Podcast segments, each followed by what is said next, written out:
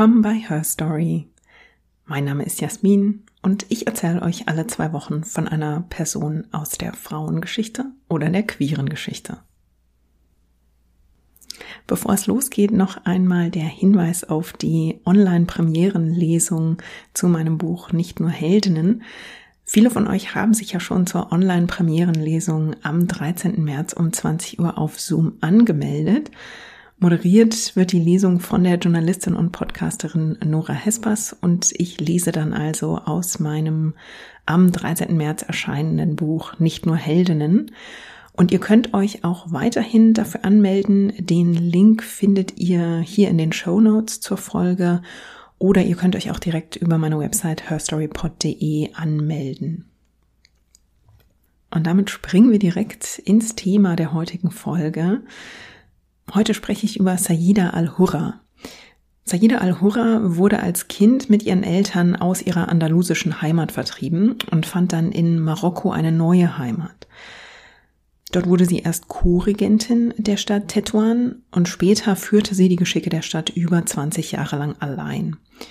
Tetuan wurde unter ihrer Herrschaft eine prosperierende Stadt, denn Sayyida al-Hura hatte eine Flotte von Korsaren unter sich, die also im Mittelmeer Piraterie betrieben und vor allem gegen ihre Erzfeinde, die Spanier und die Portugiesen, vorgingen.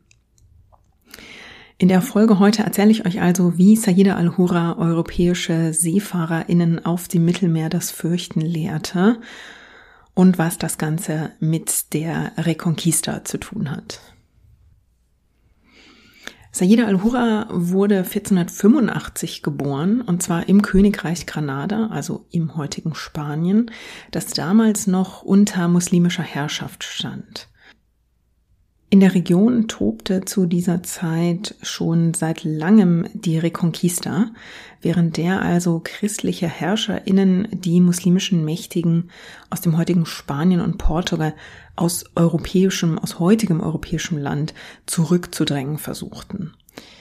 Die Reconquista endete 1492, als das katholische Königspaar Ferdinand und Isabella von Kastilien das letzte verbliebene muslimische Königreich, nämlich Granada, unter ihre Kontrolle bringen konnten.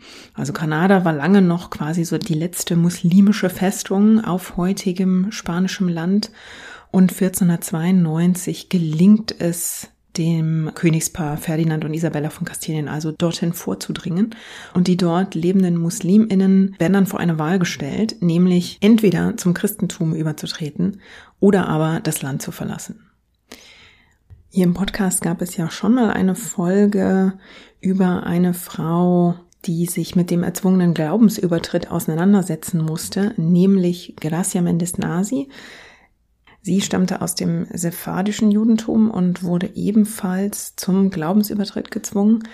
Und sie wurde ja eine sehr einflussreiche Bankerin und Philanthropin.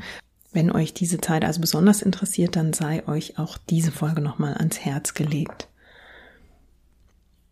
Sayyida al-Huras Familie verlässt das Land kurz nach der Eroberung Granadas und Sayyida al-Hurra, das sei an dieser Stelle noch gesagt, ist auch nicht ihr richtiger Name. Das ist eher ein Ehrentitel, den sie später bekommt.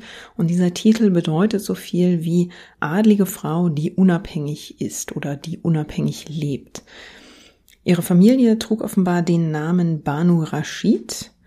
Und als die Familie sich also entschließt, aus dem nun christlichen Granada zu fliehen, lässt sie sich in Chaouen in Marokko nieder.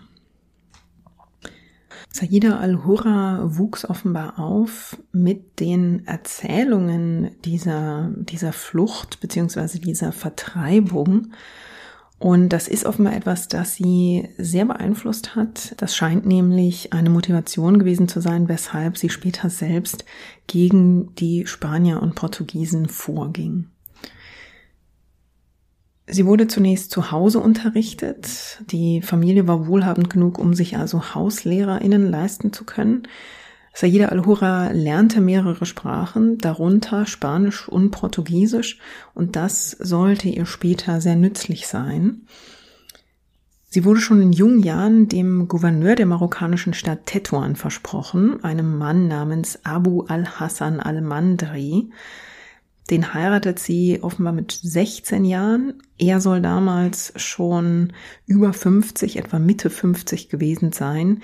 In manchen Quellen wird auch gemutmaßt, dass sie vielleicht den Sohn geheiratet hat.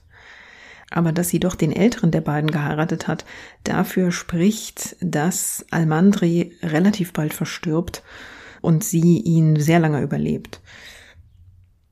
Die Stadt Tetuan, in die die junge verheiratete Sayyida al-Hurra nun zieht, liegt südöstlich der Straße von Gibraltar. Die Stadt ist aber in einem ziemlich fürchterlichen Zustand, denn um viele Städte an der nordafrikanischen Küste tobte und tobt zu dieser Zeit auch immer noch ein Kampf um die Vorherrschaft. Also immer wieder versuchen die Spanier und die Portugiesen in diesen Städten Fuß zu fassen, um also ihre Macht sogar nach Nordafrika auszudehnen. Und immer wieder stemmt sich das Osmanische Reich dagegen. Und in diesen Kämpfen ist also auch Tetuan ja ziemlich heruntergekommen, ist in einem ziemlich desolaten Zustand. Und Abu al-Hassan al-Mandri und seine neue Ehefrau Sayyida al-Hura wollen diese Stadt also nun wieder aufbauen. Sayyida al-Hura regierte nach der Hochzeit also mit ihm gemeinsam und den beiden gelingt es auch, erste Wiederaufbauprojekte anzustoßen und zu finanzieren. Sie errichten zum Beispiel eine Moschee, aber das Problem ist tatsächlich, sie haben relativ wenig Geld, um diesen Wiederaufbau der Stadt zu finanzieren. Und das Ganze wird dann problematischer, als 1515 Abu al-Hassan al-Mandri stirbt und Sayyida al-Hurra nun also allein für die Stadt verantwortlich ist. Sie regiert nach dem Tod ihres Mannes weiter also sie scheint das Glück zu haben, dass niemand ihre, ihre Herrschaft ernsthaft in Frage stellt, denn sie leitet die Stadt für 25 Jahre weiterhin allein. Sie bringt die Stadt geschäftlich und auch diplomatisch, politisch voran. Und um ihrer Stadt aber ein zusätzliches Einkommen zu sichern, muss sie also dieses Problem lösen. Wie bekommt sie das Geld, um die Stadt zum einen vor neuen Überfällen zu schützen von den Spaniern und Portugiesen, aber ja, um die Stadt auch einfach wieder aufzubauen und zu neuem Leben zu erwecken. Und um dieses Ziel zu erreichen, entscheidet sie sich für eine zweite Karriere äh, neben ihrer Politkarriere. Sie geht nämlich ein Bündnis mit den Barbarossa-Brüdern ein, die als Korsaren vor der nordafrikanischen Küste Piraterie betreiben. Ja, wer waren diese Korsaren? Ich habe ja schon erwähnt, dass die nordafrikanische Küste im 16. Jahrhundert unter Angriff von Spanien und Portugal stand und das Osmanische Reich damals Hilfe entsandte, um also diese Küste zu verteidigen.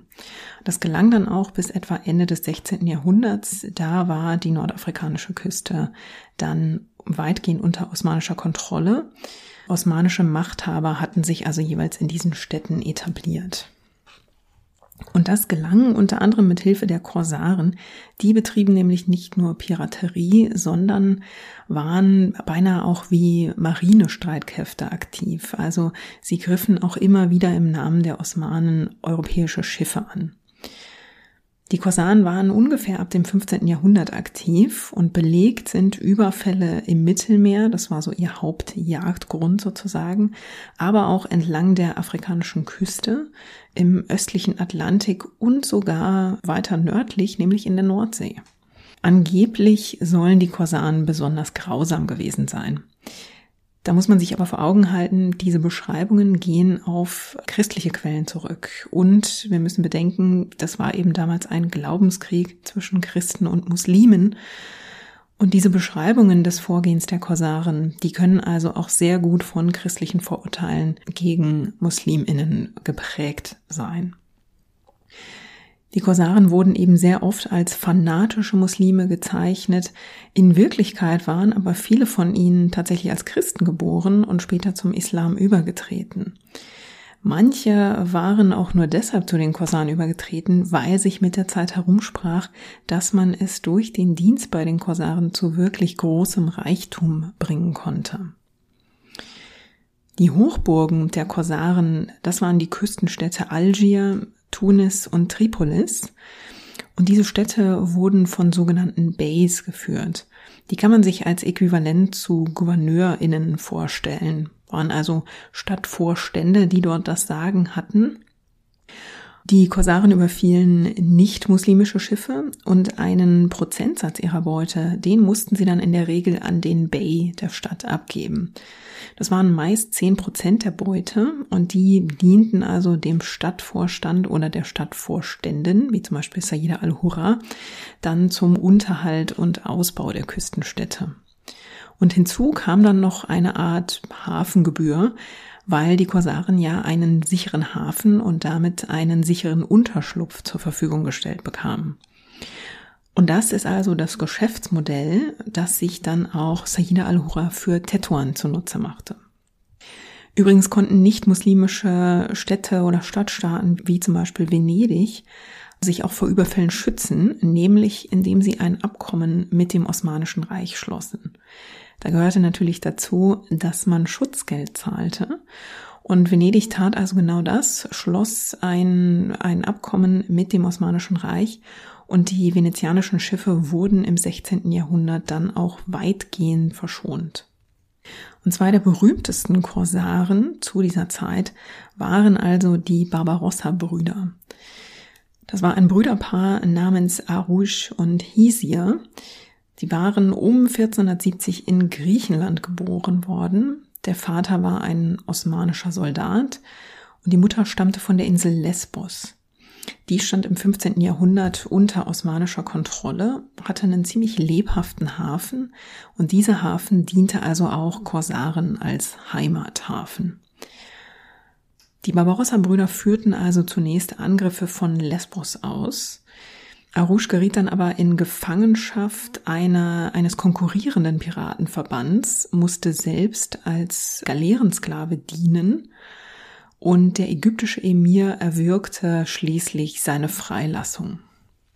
Arouche baute sich dann von Alexandria aus, also im heutigen Ägypten, eine neue Flotte auf, die vom ägyptischen Emir finanziert wurde und war dann auch bald überwiegend im westlichen Mittelmeer aktiv, brachte sogar zwei päpstliche Schiffe auf, diese erfolgreiche Partnerschaft zwischen dem ägyptischen Emir und Arouche Barbarossa, die endete dann aber, weil es also einen Streit gab und die Brüder zogen dann weiter in einen Hafen nahe Algier und paktierten also mit dem dortigen Sultan, um die Region vor den Spaniern zu schützen. Arouche wurde wohl noch legendärer, als er im Kampf 1512 dann einen Arm verlor das hielt ihn aber nicht davon ab, weiterhin gegen die Spanier vorzugehen. Das waren also die Hauptgegner. Die Barbarossa-Brüder kombinieren ihre Piraterie immer wieder mit Angriffen auf spanische Städte und Festungen, weil sich auch der neue Sultan nach Meinung von Arouche zu wenig gegen die Spanier engagiert, schlägt sich Arouge 1516 dann auf die Seite von Aufständischen und hilft bei einem Coup gegen den Sultan, ermordet ihn und erklärt sich dann selbst zum Sultan. Dieser Erfolg währte aber nicht lang, denn kurz danach kam es zu einer erneuten Konfrontation mit den Spaniern, bei denen Arouge in einer Stadt eingeschlossen wurde und bei dem Versuch, sich frei zu kämpfen, dann starb. Danach übernahm dann sein Bruder Hisir, sein jüngerer Bruder. Der ging eine Allianz mit dem osmanischen Herrscher ein und wurde selbst offiziell Sultan von Algier. Und Hisir ist dann auch derjenige, der mit Sayyida al-Hura ein Bündnis eingeht.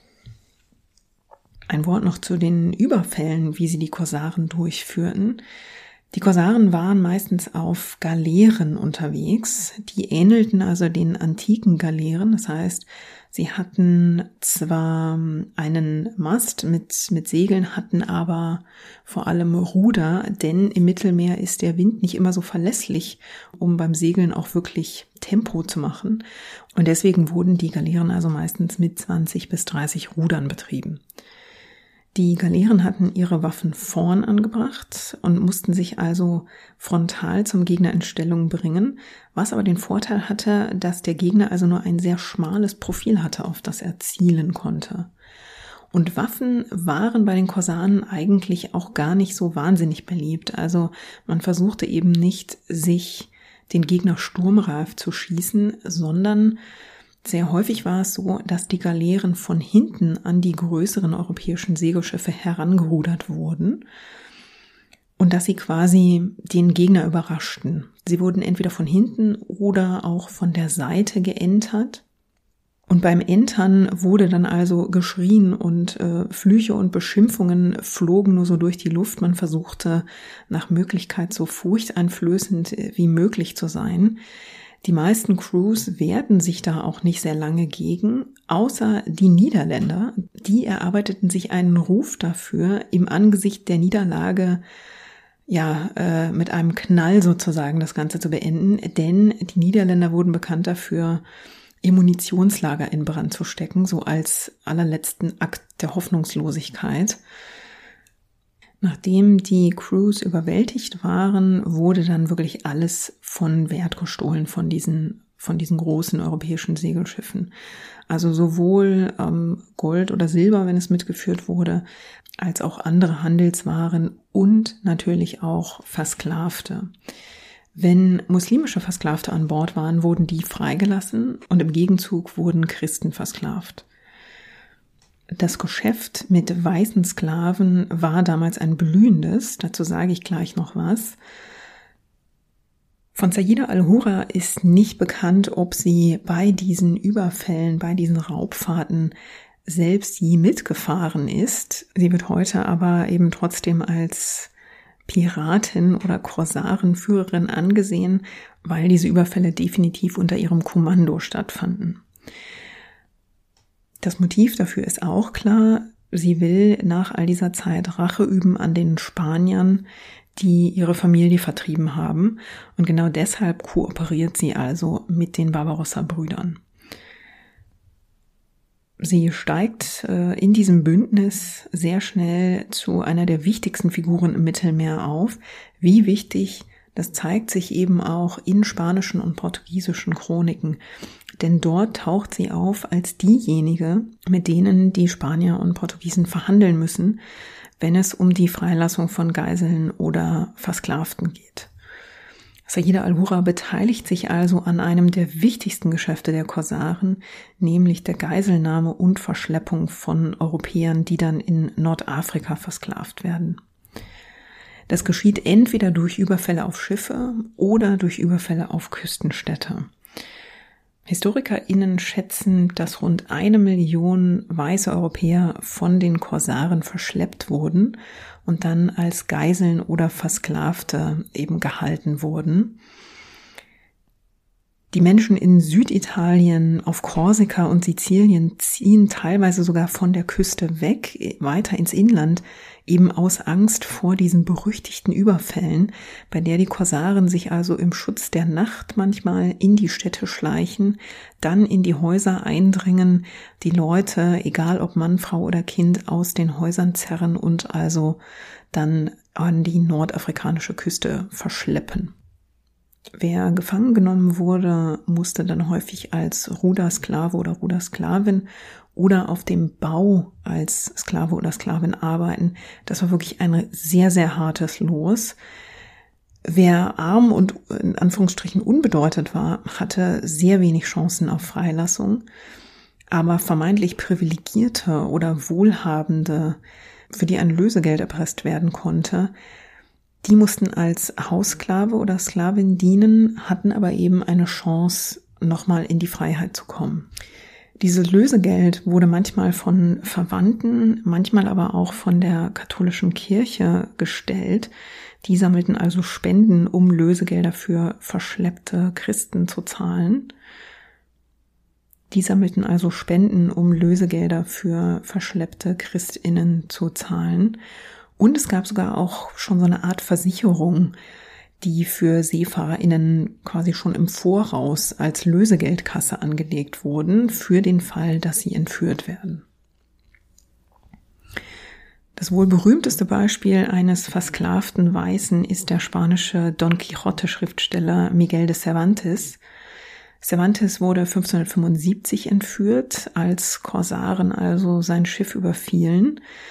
Er hatte gerade für seine Heimat Spanien als Marinesoldat gegen die Osmanen gekämpft und wurde auf der Rückkehr in die spanische Heimat überfallen, nämlich vor der französischen Küste bei Montpellier. Und Cervantes wurde dann nach Algier verschleppt, wo er als Sklave arbeiten musste, bis er 1580 von einem christlichen Orden freigekauft wurde. Mit Cervantes Entführung hatte Saida al-Hura nichts zu tun, aber sie beteiligte sich also, wie gesagt, an diesem Geschäft der Verschleppung und Versklavung. Ziel ihrer Angriffe waren vor allem die Spanier und die Portugiesen, die ihre eigene Familie ja einst aus Granada vertrieben hatten. Und diese Spanier und Portugiesen waren nun also gezwungen, mit ihr zu verhandeln. Sie taucht also in den Chroniken, wie gesagt, als diejenige auf, mit der man über die Freilassung von Versklavten und Verschleppten verhandeln musste. Und die Spanier und Portugiesen sahen sie damals als eine der bedeutendsten Figuren in diesem Umfeld der Korsaren in der Mittelmeerregion an. Saida al-Hura soll wirklich eine harte Verhandlungspartnerin gewesen sein und soll dadurch sehr, sehr viel Geld in ihre Stadtkasse gebracht haben. Die Gefangenen wurden bis zu ihrer Freilassung häufig im Untergrund festgehalten. Auch in Tetuan gab es ein solches Untergrundgefängnis. Ein Diplomat behauptete in einer Quelle, er habe in Tetuan 3000 Gefangene in einem solchen Untergrundgefängnis gesehen. Das halten HistorikerInnen für sehr wahrscheinlich übertrieben, aber es zeigt eben auch, wie gefürchtet der Ruf der Korsaren war und äh, in diesem Zusammenhang auch, wie gefürchtet Sayyida al-Hura also schon war. Die Europäer, die dann also verschleppt und versklavt wurden, die landeten dann auf Sklavenmärkten in den nordafrikanischen Städten und die Einnahmen, die dort erzielt wurden, ja, die flossen eben auch in die Stadtkasse.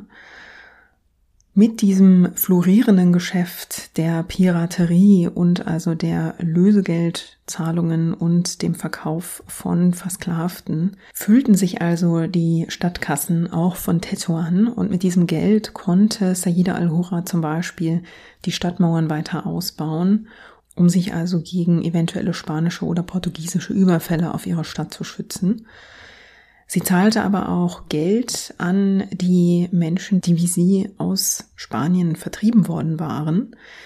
Tetuan wird also unter der mehr als 20-jährigen Herrschaft von Saida al-Hura zu einer blühenden Stadt. Die architektonischen Spuren davon, die sind noch heute zu sehen. Und die Stadt ist heute ein UNESCO-Weltkulturerbe.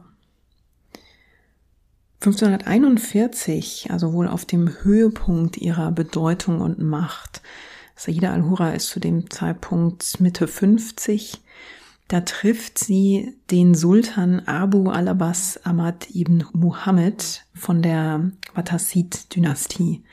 Der ist von ihr so beeindruckt, dass er ihr einen Heiratsantrag macht. Den nimmt sie sogar auch an, obwohl sie nun über 20 Jahre sehr gut allein gelebt hat Sie weigert sich aber nach Fes zu reisen zu dieser Trauung. Und das ist also das einzige Mal, dass ein marokkanischer Sultan eine Hochzeit außerhalb von Fes feiert. Er kommt nämlich nach Tetuan, um seine neue Braut also in ihrer Stadt zu heiraten. Die beiden leben allerdings auch danach nicht zusammen. Es ist also ein bisschen unklar, ob das vielleicht so eine Art Zweckehe war, ob sie versucht hat, damit vielleicht ihre Stellung etwas weiter zu sichern. Wenn das der Plan war, dann funktioniert der leider nicht, denn kurz nach der Hochzeit schlägt sich ihr Schwiegersohn aus der ersten Ehe auf die Seite einer anderen mächtigen Familie und paktiert also gegen den marokkanischen Sultan. Der verliert also an Macht und auch Sayyid al-Huras Stellung in Tetuan wird zunehmend unsicherer, denn 1542, also schon ein Jahr nach der Hochzeit, zieht also ihr Schwiegersohn Mulay al-Mandri mit einer Kampftruppe vor die Tore der Stadt und Sayyid al-Hura beschließt dann also 1542 ihren Posten freiwillig aufzugeben. Sie wird also von ihrem Schwiegersohn aus Tetuan verdrängt Sayyida al-Hura soll nach Shawen zurückgekehrt sein, wo sie ihren Lebensabend auf einer Festung verbrachte. Sie soll dort noch 20 Jahre gelebt haben und starb dann 1561 mit 76 Jahren. Die Korsaren agierten übrigens 350 Jahre lang vor der nordafrikanischen Küste und ihre Piraterie endete erst im 19. Jahrhundert ja, die Macht und den Einfluss, den sich Saida al-Hura erarbeiten konnte, den kann man also bis heute aus den spanischen und portugiesischen zeitgenössischen Quellen ablesen. Man sieht ihn auch in der beeindruckenden Architektur der Stadt Tetuan. Aber man muss sich dabei natürlich auch vor Augen halten, dass der Aufstieg dieser Stadt auf den Einnahmen aus Piraterie, Geiselnahmen und Versklavung beruht. Das heißt, wir haben also heute mal wieder auf die Geschichte einer kontroverseren Frau geschaut. Wenn ihr neugierig auf noch mehr Piratinnen-Geschichten seid, dann findet ihr in meinem Buch nicht nur Heldinnen ein Porträt über die erfolgreichste Piratin aller Zeiten, nämlich die Chinesin Zheng Yizhao, die tausende Piratinnen und Piraten unter ihrem Kommando hatte. Wenn ihr also neugierig geworden seid, dann meldet euch doch noch schnell zur Online-Premierenlesung am 13. März um 20 Uhr auf Zoom an. Damit verabschiede ich mich also für heute. Ich danke euch wie immer fürs Einschalten und ich hoffe, euch hat die Folge gefallen. Wenn ihr Gedanken zur Episode habt oder Vorschläge für eine der kommenden Folgen, könnt ihr mir eine E-Mail schreiben an feedback at herstorypod.de oder ihr könnt mich auf Social Media erreichen, auf Instagram und Twitter unter herstory-pod.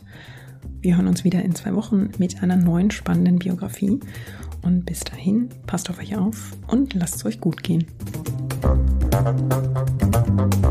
thank you